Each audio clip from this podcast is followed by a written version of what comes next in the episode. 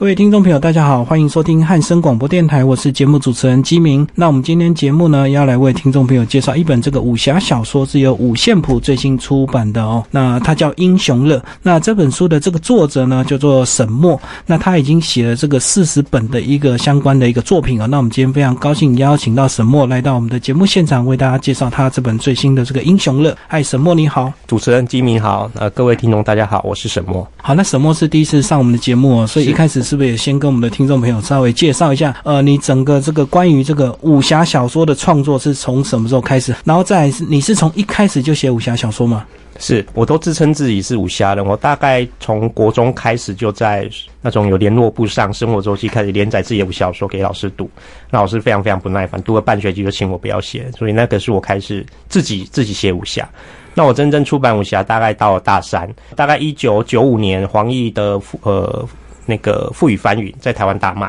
那当时的出版社是万象图书，那他就有一笔钱可以养一批人，我是第一波的一批人，那那一批有我，还有现在还算蛮红的莫人啊，然后罗森、柯秋明、余伟破这几个，当然柯秋明跟余伟破后来就没有再继续写，那我们还在继续做，可是他们呃像我这样纯种的武侠人，还在一直为武侠做事，把它当职业，然后不断的去闯一个新路出来，可能呃没有没有太多。太多人还在做这样的事情，对，这也是我们节目这第一次访问这个武侠小说的创作，因为过去访问蛮多这个写小说的、写新诗的，哎，专门写武侠小说的还是第一次碰到。那你说你大三那时候就开始有出版，然后那时候是就是对外出版给外面的人看吗？对，就是那时候是万象图书图书出版我的第一部武侠小说《孤独人》，呃，总共有第一部有五本，那第二部就换了另外一家出版，是因为后来万象图书因为种种缘故，他就收掉，收掉，对。那你那时候是从呃国中就开始自己写，是不是？对，我从国中开始写自己写武侠小说，就是国高中，虽然武侠在国高中时期已经都呃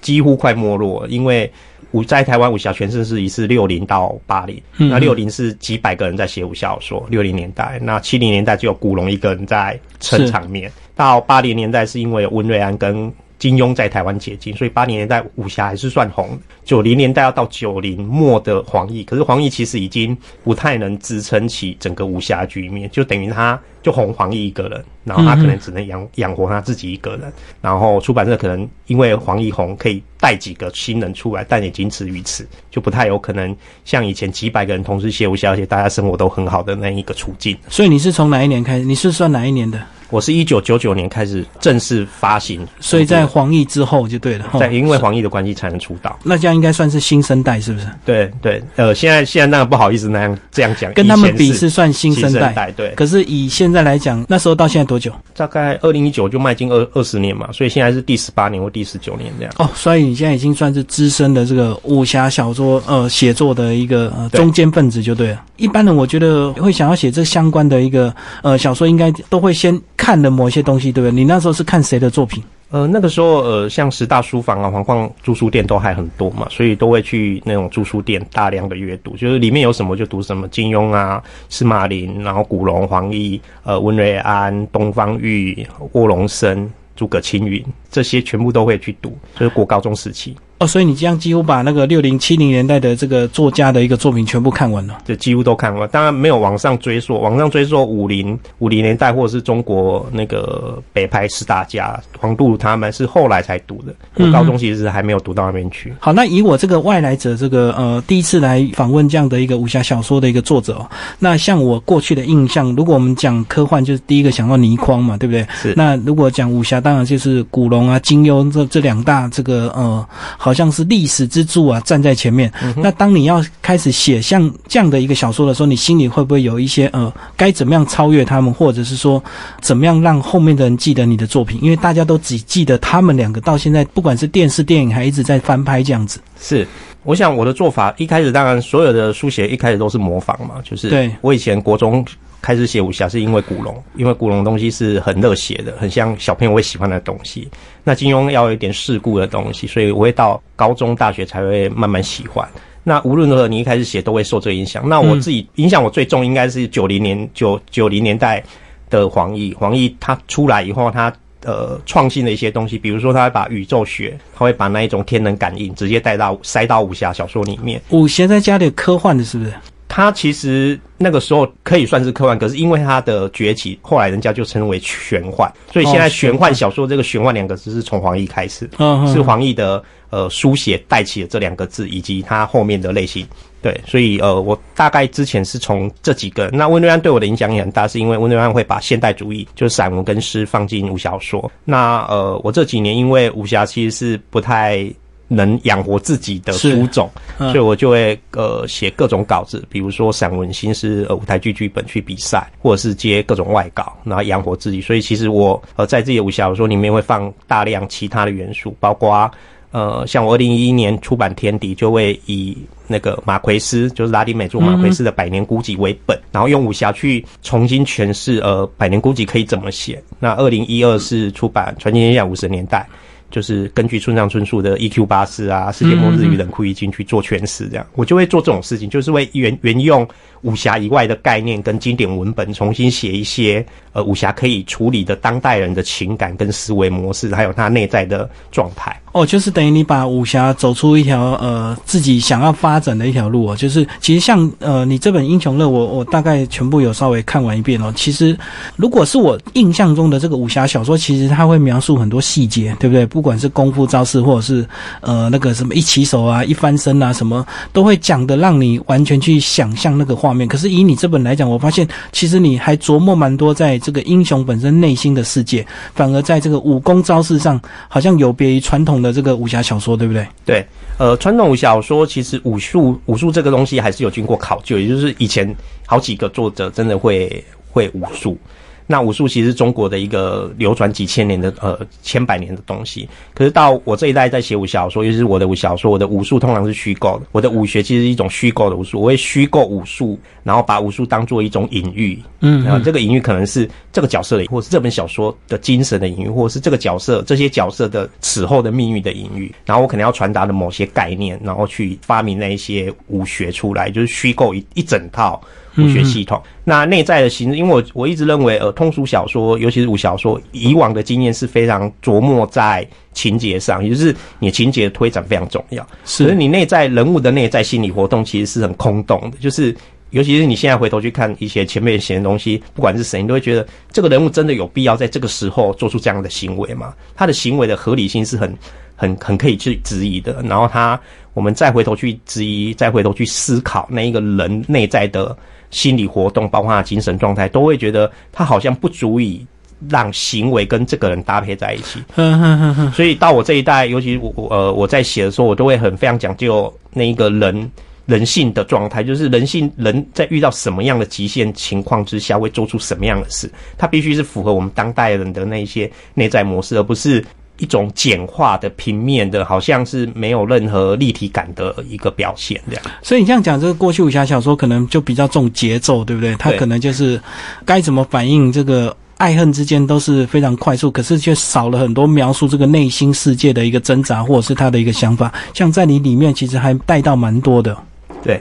呃，以前的作者当然因为连载嘛，连载有时候你不太能连载，意思说就像现在的呃台湾的本土连续剧，你每天都要追，每天都要新新的东西生出来，所以你难免会灌水，难免会想要在情节上吸引人，就像拖戏一样。对对，你而且你会用各种花招拖住观众读者的那个注意力。可是现在武侠不需要做这件事，因为现在武侠没有人在乎，也不太可能连载这样。虽然最近还是有呃像正风有在中国时报连载，可是那个也是。中篇而已，就没有再也没有那种连载辉煌的日子。所以我在写英雄乐的时候，或者在我写其他武小说，其实都会很注意那一些细节，因为我觉得细节才是小说的精髓，细节才是一本小说真正吸引我的地方。至少我是，如果当我作为一个阅读者的时候，那个细节指的事情是人的人人是怎么去思考事情的，人是怎么去运作的，人遇到一件事情，比如说你今天呃，你你想呃，像小说里面就处理到。你想当一个英雄，可是你的父亲阻止你，是那那你要怎么去跟父亲处理这一块家庭革命的东西？那以前这种东西在武侠是不太出现，武侠以前出现的家庭是很很平面的，就是比如说呃金庸写他可能就写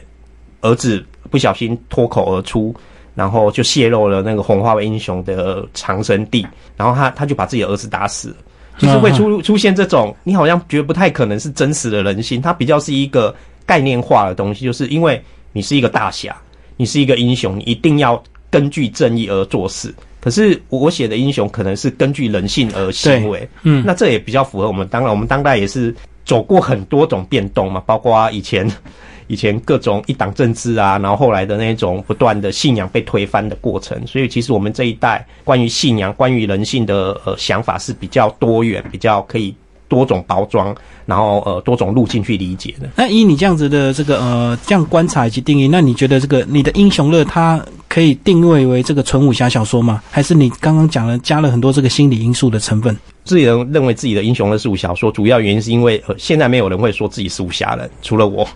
所以当当还有只有我在写的时候，我可以大胆而且呃有我的理由去宣告我的任何一本武侠小说是武侠小说，因为呃我认为武侠小说其实是一种变动式的，就是其实从中国北派四大的四大家到呃金庸的新武侠，到古龙的现代武侠。到温瑞安的后后后现代武侠，其实它其实是有一个超新派武侠，它其实是有一个变化，所以武侠其实也是在演进中，只是它的演进后来变慢，甚至停滞到金庸大红以后，就是再也没有人推进他，除了呃黄奕，然后或者是香港乔劲夫这少数几个还在试着推动武侠的变化，所以我自己认为呃。在这个时候，如果有人用呃虚构武武学，然后不断处理人在夹缝中、狭就的人在夹缝中的议题，那它可以称之为武侠小说，是绝对没有问题的。尤其是我的小说，因为呃，我就是在写每一本小说都试着。去对应武侠史，就是武侠史这武侠史之前没有人写过的东西，嗯哼，我要用武侠把它表达出来，我有这种雄心壮志。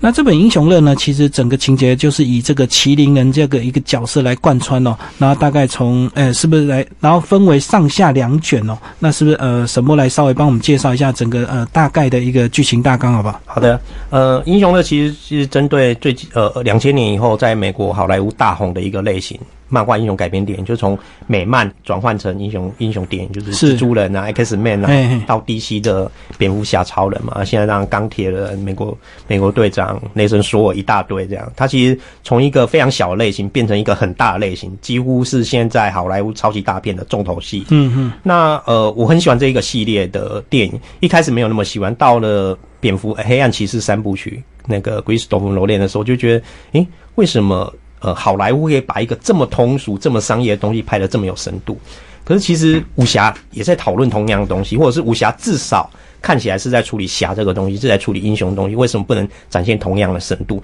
所以我试着用武侠小说，呃，收服漫画英雄改编电影正在探讨的主题。那呃，所以上卷是麒麟人故事，那麒麟人是一个。呃，就像蜘蛛人会戴着面具，那麒麟人是戴着麒麟的面具，而麒麟在中国古代是人兽的表现，就是它不杀生，它是一个无伤害力的圣兽。嗯，那到如果所以当如果有人用麒麟作为象征，可是他是要在暗黑的江湖里面闯出一番血路，那他到底杀不杀生？他不杀生可能会呃背负不杀生的后果，也就是说。呃，当你放过一个恶人，一群恶人，他可能会很多年以后又卷土重来，再度危害武林，而且造成更大的灾害，甚至危害到你自己。那你愿意不愿意坚持这样的信念？所以，其实坚持善的信念是很困难，就是你时时刻刻都要跟绝望对抗，都要跟那一种你想要杀、你想要比较快速的达到你的目的的那一个那一个状态对抗。所以，呃，麒麟人是这样子的。那所以后来这个麒麟人就因为害死了他自己的。在他在呃太太妻子在生产的时候，呃，他没有在身边，他正在执行正义他的任务。嗯，对，结果呃，他救了很多人，但是救不了自己的太太。然后，所以他以此为以此为转捩点，他就再也不想要当英雄，他就去写英雄书，他就去发明一种书种，把自己的故事写成书，然后去贩卖，像一条龙一样这样。就以前是用剑，后来就是用笔，就对对对对。然后呃，他的儿子其实。长大以后就读了自己父亲写的书，非常想要当英雄，就像现在看了很多漫画英雄电影的小朋友很想当英雄一样。那他就开始去训练自己，可是呃，训练自己以后，他就要去执行正义，但是执行正义的第一次行动就被打败，就像那一个美国电影《特工联盟》一样，嗯，你第一次就被打惨，被打得很惨，就对对。对。然后呃，可是他复原以后，他仍然想当，他确实是一个信念，他觉得他不能这样就这样认输，他还要还想要继续当英雄。那他父亲没办法，就把他送去跟一个武术高手学学刀法。那两年后，他终于学成了。这大概是上卷的一个模式，也就是说，他学成刀法又会发现他自己的父亲就是麒麟人。那为什么麒麟人会变成一个写书的人？就是一个武功高手变成写书，呃，弃剑同呃弃刀从笔这样子的一个概念。所以他就是有一个挣扎，就是那个信念其实是成为想要当英雄那个信念，在麒麟呃英雄的这上卷里面就。呃，受到颠翻转颠覆，就是说，其实你想当英雄这件事，可能会不会带给这个世界好处，会带给你自己坏处。因为呃，最后那个麒麟的第二代，因为种种原因，那个他父亲就离开了，就死去了。对，所以他这其实是有一个对英雄成为英雄这种这种理所当然的概念的反呃反转，对。那下卷其实是在做麒麟人故事两三百年后，当英雄书这种种类已经畅销，但是又没落了。包括有四大家，里面有英雄书四大家，就像我们现在讲武侠小说四大家，各门各派这样。对对对对，那四大家以后可是呃，里面就出现主要有三个人物是凤凰友，天才少天才美少女凤凰友，他是一个呃武学天才，他可以把家传绝学练到史无呃前所未有的厉害这样子，但是。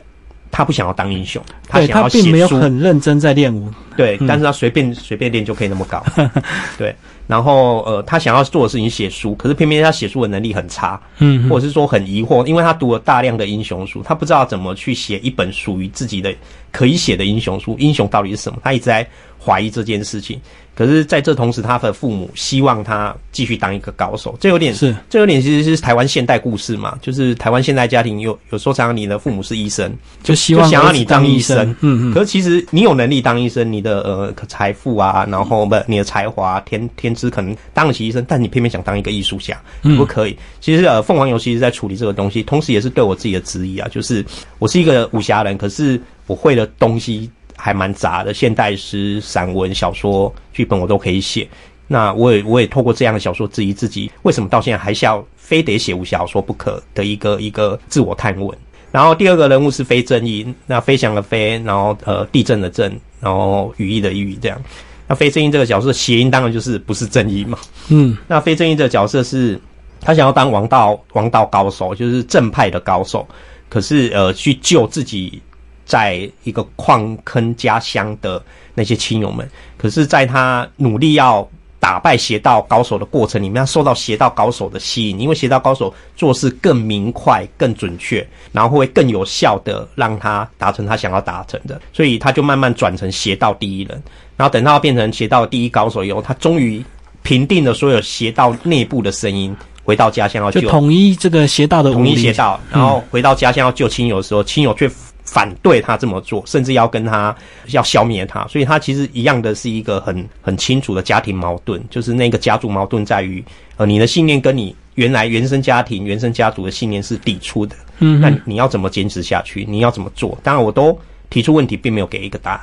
那另外一个另外一个角色是我可能自己比较偏爱的天王玉，但是他其实是一个很平庸的角色，就这个人长相很平庸，然后他是一个不帅不高，然后可能还有点胖的高手。那这个高手用的刀是上杆刀，就是多愁善感的善感。善感刀呢是一本我的描述是柔韧如肌呃婴儿肌肤的刀，就是它看起来很脆弱。它看起来好像不是一个可以杀生的，嗯哼，杀生的刀，所以它其实，在某一个部分是真正继承上卷麒麟人精神的，因为在下卷麒麟刀是落到非正义的手中，也就是邪道第一人的手中。其实，所以他我一直在这几年在写武小说，都有一个正反善恶的一个互相纠缠。其实它是一个环状，它是互相扣合的。人不可能完全的好，完全的坏。你是你一定是呃，你身边有一你内在部分有一些好的层面，是是有恶的层面不断的冒出来，你必须努力的跟他对抗。所以呃，天王玉是这样的角色。那他到大决战以后。呃，他为什么会掀起大决战？因为他觉得他体内有一个病变。那我当然没没有明明说他是失智症，可是呃，你从新闻来看，你就知道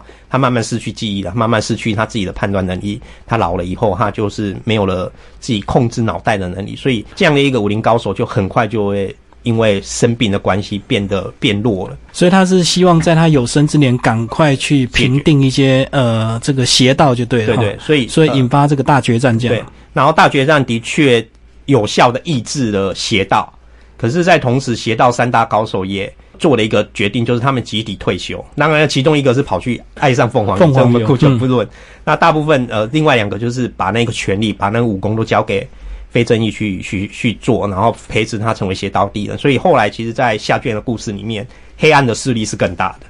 远胜过于光明这样。嗯嗯，对，所以他其实就是听到听到这边，大概就是会有一个明确的概念，就是其实我一直在重复那个探讨的是光明跟黑暗。那一种呃互相濒临的状态，而不是他们是泾渭分明的。我从来不认为黑暗跟光明是泾渭分明，他们其实非常非常靠近的。有时候常常是转念之间，它就是另外一边了。所以我觉得这本书好看的地方，就是说其实里面的很多结局并没有真的写出来，对不对？是留给读者一些想象的空间。这个包括这个大决战之后到底是。正派营还是邪派营，其实也没有再清楚的描述。然后呢，这个情节呢就拖到这个最后，这个天王玉他最后等于是真的失智之后，然后是呃整个故事大概就真的这样子做一个结束，对不对？那你会用这样的一个手法来写，是不是好像跟有别一些一些小说，有些小说好像最后就一定要看到结局，或者是一定要看到，要么就是正方赢，要么就是反派营。那你好像花了很多时间在描述这个人性的心理的一个层面，对不对？是。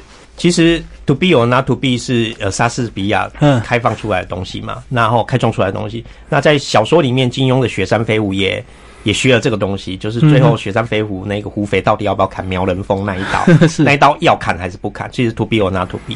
那呃，可是我想做的比这个更多，我想做的事情是 to be is to be。Not not to be 就是是跟不是之间是等于的，它可能不是一个选择题，它可能有时候是等于的。所以呃，里面有一些那一种没有结局，其实它就是一个结局，因为人生本来就不会有结局。嗯嗯，我们真实的人生不会有结局。可是武以前武侠说，因为它是通俗的概念，它是大众体系的东西，所以你一定要给大众一个很明确的答案，因为大众喜欢答案。其实现在很多呃，这样像在台湾也是，台湾很多现在访谈集。就是人物访谈集的书热卖，其中一个心理背景也可能是因为大众需要答案，我需要告诉你在这样的人物里面找到了什么答案这样的东西，所以其实现在这种什么社会应用类啊、心理学啊、应用学的东西，其实都是会比较热门，因为它是提供答案，是文学。文学常常是不提供答案，因为文学没办法提供答案。如如果文学可以提供答案，它不会是文学，它可能是政治，它可能是科学，它可能是别的。那文学跟艺术之所以美，之所以好，可能好在于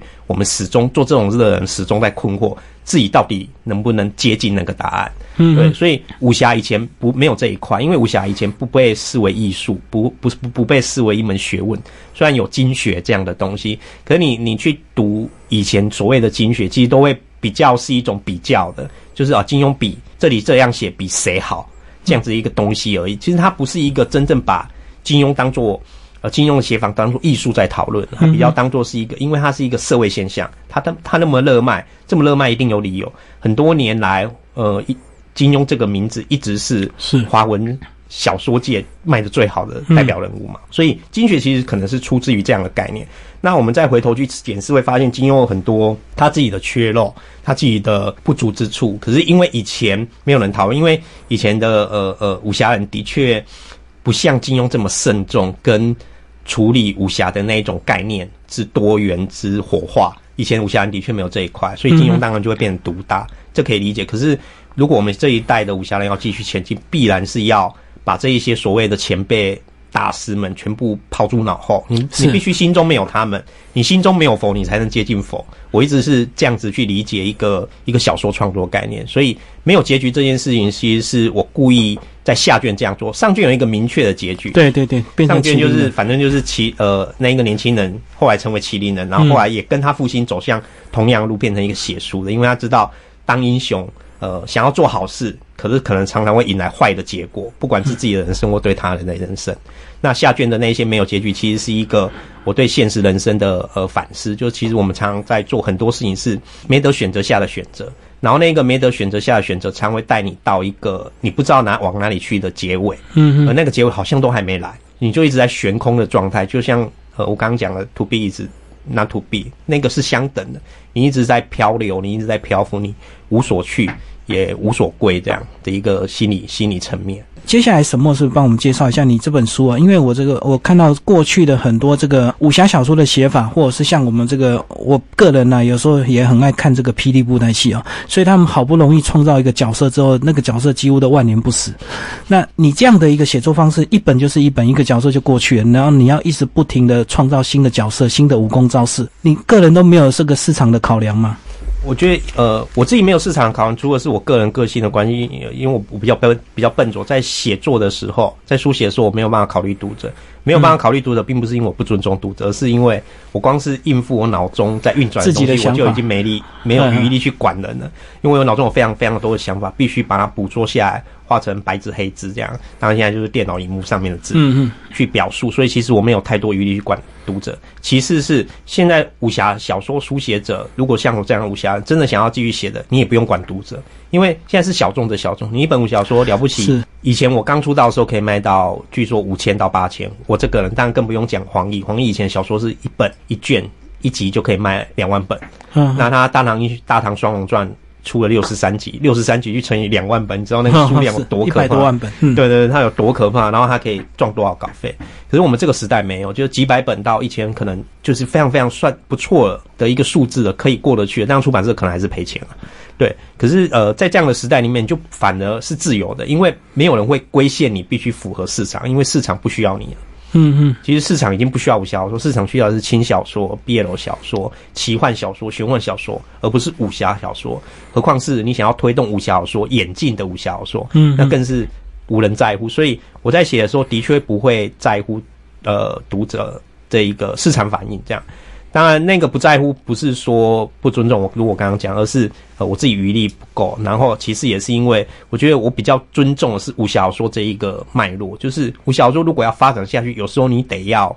呃有一种断腕。壮士断腕，对那种嗯决心，就是你你得把某些以前，因为以前武侠小说是热卖书种，它可以养活很多人。可是如果你现在还想要回到那个光辉，其实不可行的。很多时代过去就是过去了，是你要让它存活下来，你可能要用新的一套模式，而且那个新的一套模式完全没办法跟之前相比。那个新的模式可能只是让你苟延残喘而已，就是在在这个在这个。乱世里面，武侠乱世里面还可以保有一个人还在写，或一群人还在写，那这样就已经很了不起。所以也因为这样子，我就不会呃比较关心市场。然后第三个原因其实是以前的武侠作品其实是都连载出来，包括金庸，包括呃倪匡科幻大师，他他科幻也是连载啊，然后他自己武侠也是连载，何况他还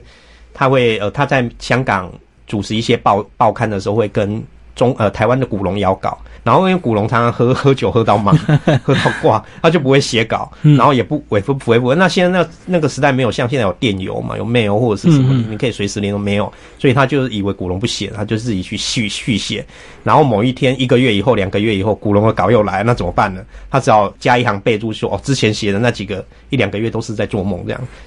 对对，以前你况就会发生这种事情，所以以你看以前的连载是有很多这种乱象跟代理的。那就算是黄奕好了，黄奕自己是一个非常严谨，每个月可以写一本书。可是如果你仔细去读，你会发现，因为每个月写八万字，你里面一定要灌水。对对对，你一定要拖泥带水。对对，你一定要加一些呃，比如说插科打诨啊，然后玩笑的东西啊，然后呃，这里写一些风景啊，那里写一些风花雪月的。对对对，那些东西其实对这本小说的完成度其实是毫无，反而是干扰。那我觉得这也是我为什么会很坚持从二零一一重新出版武侠，因为我之前有一段大概五六年的时间终止，因为呃生病啊，因为一些家庭因素就没有再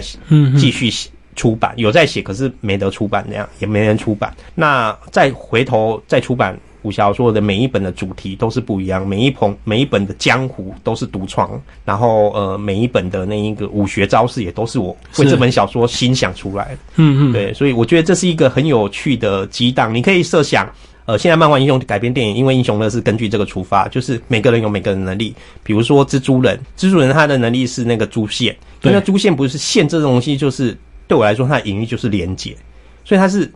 常常在蜘蛛人你没有看到。它的蜘蛛线是连接很多东西，比如说断掉的船，它把它拉起来。那或者是我们看美国队长，他就是一个盾牌。虽然美国队长可能是 Marvel 英雄里面最无趣的一个，因为他没有什么特色，他除了呃就是很年轻以外，好像没什么很壮，也没什么特色。可是它的盾牌其实美国象征是一个守卫的概念。嗯，那钢铁人的钢盔、钢铁盔、钢铁盔甲其实是他自己的茧。那这个在钢铁人三也做，所以我其实觉得这个东西其实非常拿来套用在武侠，其实是很合宜的。就是那个有些时候你的武器或者是你的那一个象征是跟你的心理做一个彻底的结合，那才会有张力、有活力，然后也会产生深度。这样子等于你半年就能够生产一个作品，算是创作非常的快，对不对？呃，对我我现在已经算慢了，我其实但是我在算慢的过程里，现在状态一天还是可以写两千字。嗯嗯，那我以前是每天可以写四千到六千，那这一两年因为生小 生了一个小孩，哦，比较有一个女儿，然后加上身体有有一些状况，这样有一个状况，家里有一些状况，所以现在写呃书写的速度变慢。虽然你刚刚有聊到说你在创作的时候，其实呃急着要把你自己的想法去做呈现，所以不太有时间去考量这个观众的感受，但是你还是有一票这个呃所谓的目标读者，就是喜欢武侠的这些小众市场吗？还是你这么多年也有一些固定的粉丝会在追你的一个作品？有，当然是有，可是我自己觉得量很少，而且呃，武侠读者通常比较不会有有声音。我的意思说，他有声音可能是会像背周星驰电影那样，就是说，呃，这一句台词出自哪里，那句台词出自哪里，那很经典，这样。对对对，然后很多人会这样去背诵金庸的呃招式，然后去考据。呃，郭靖在如果是现代，他就是一个开宝马 宝马车的有钱好野人，所以黄蓉一定爱他，就是会有这种考据这样子，然后相比。可是我的读者可能会比较是内在很安静的才会喜欢，因为我的第一本书就叫《孤独人》这样。嗯，那我多年以来其实很关心的一个主题是人人如何跟自己的孤独相处，人如何面对自己的孤独。所以其实那个东西会吸引的一定是比较内在思考的人，而不是外放型的，不是会。去在乎情节，比较是呃，可能会跟着我一起去探索细节，人的细节在哪里？我们如何认识世界的细节，人心的细节，认识他人如何灵魂如何运作的细节，对。所以我想还是有一群吧，但我不是很确定他们在哪里。哦，他们是沉默的一群啊。对对。那这样子，这个呃，你刚刚也提到说，你现在等于是一个全职的文字工作者，然后什么文字的类别的工作你都会接了哈。是。但是我觉得在过去一开始你没有这个这么明确走到今天的时候，你那时候为什么没有去走？我觉得如果我写武侠小说，可能我就会去研究中国武术嘛，或者是研究国术这样的一个东西，这样我写的东西才会更有深度、更有考究，然后来证明说我写的东西不是天马行空乱掰的。那你那时候为什么没有往这个中国武术这样的一个去做一个探讨、探讨跟研究？呃，主要是中国武术这一块，你你说温瑞安或乔金富已经在做，嗯，然后我对别人在做的时候，更何况后来那个师傅一代宗师的徐浩峰做的更明确，他甚至会带天津的掌故进去，就是明初的掌故，那那他做的考究更多，嗯，所以我对别人在做的事情这些的那个路径是没有兴趣的。其实是我自己一向觉得，呃，写实这种东西不一定要符合现实。就是我要写武侠小说，可是我不是要写武术小说啊。那，是。我认为，呃，徐浩峰或者是乔金木某个部分还是在写武术小说，虽然他们都有真实的呃呃考究，然后真实的典故，可是问题是对我来说，那个并不吸引我。我关注的是人在极限状态里面。可是当如果你要考据历史跟现实的时候，你必然被历史跟现实绑住。所以我的做法反而是我自己虚构一套历史出来，嗯，我会虚构一整个世界，就这个世界的人有自己的宗教。然后有自己吃饭，那吃饭的的模式是什么？他他的那个饭，然后饭菜叫什么名字？我都会有一个新的新的发明。那我觉得用一整套我自己创造中的东西出来去讨论我想要讨论的，会更适合我这个人想要做的事情，也是而且也是没有人这样做的。嗯哼，至少在我之前没有人这样做。是对。那我觉得这是我自己对。武侠的一个新路径的开发。好，那最后沈墨跟我们讲讲这个新的读者，就过去如果没有接触你哦，那这个呃，不管是听了节目，或者是不小心翻到你的小说，喜欢你的东西哦，你你你希望带给新的读者什么样的一个呃，读完你的作品之后，带给他们什么想法？我一直想要跟现在还愿意读武侠或者读我小说的人说，武侠其实不是你们想象的那样。嗯，武侠不是只有金庸，不是只有古龙，武侠可以想比你想的更多。我也想要说。武侠不是你们想的那样是古代而已，它可以是当代，非常非常现代，跟我们的生活彻底做结合。比如说我，呃，二零一四年出版了《在地狱》，这是一本拿下温室人武小说大奖一百万首奖的一个小说。那我就是透过六个人漂流在海上，然后最后到一个岛去处理我们台湾人的那一种每天都在跟各种狗屁倒灶的事情对抗，然后你又不得不适应的那一种漂流的感觉。其实我想要讲的是主题是漂流，所以我觉得武侠是可以非常贴近当代的。我只是想要跟读者说，武侠是很现代，武侠跟我们的生活是还有现实结合在一起，它并不遥远。今天非常感谢沈墨来来到我们的节目，为大家介绍他最新的一个作品《英雄乐》。那这本书呢是由五线谱所出版的。那听众朋友如果有兴趣的话呢，呃，也可以找这本书来阅读。好，谢谢，谢谢各位。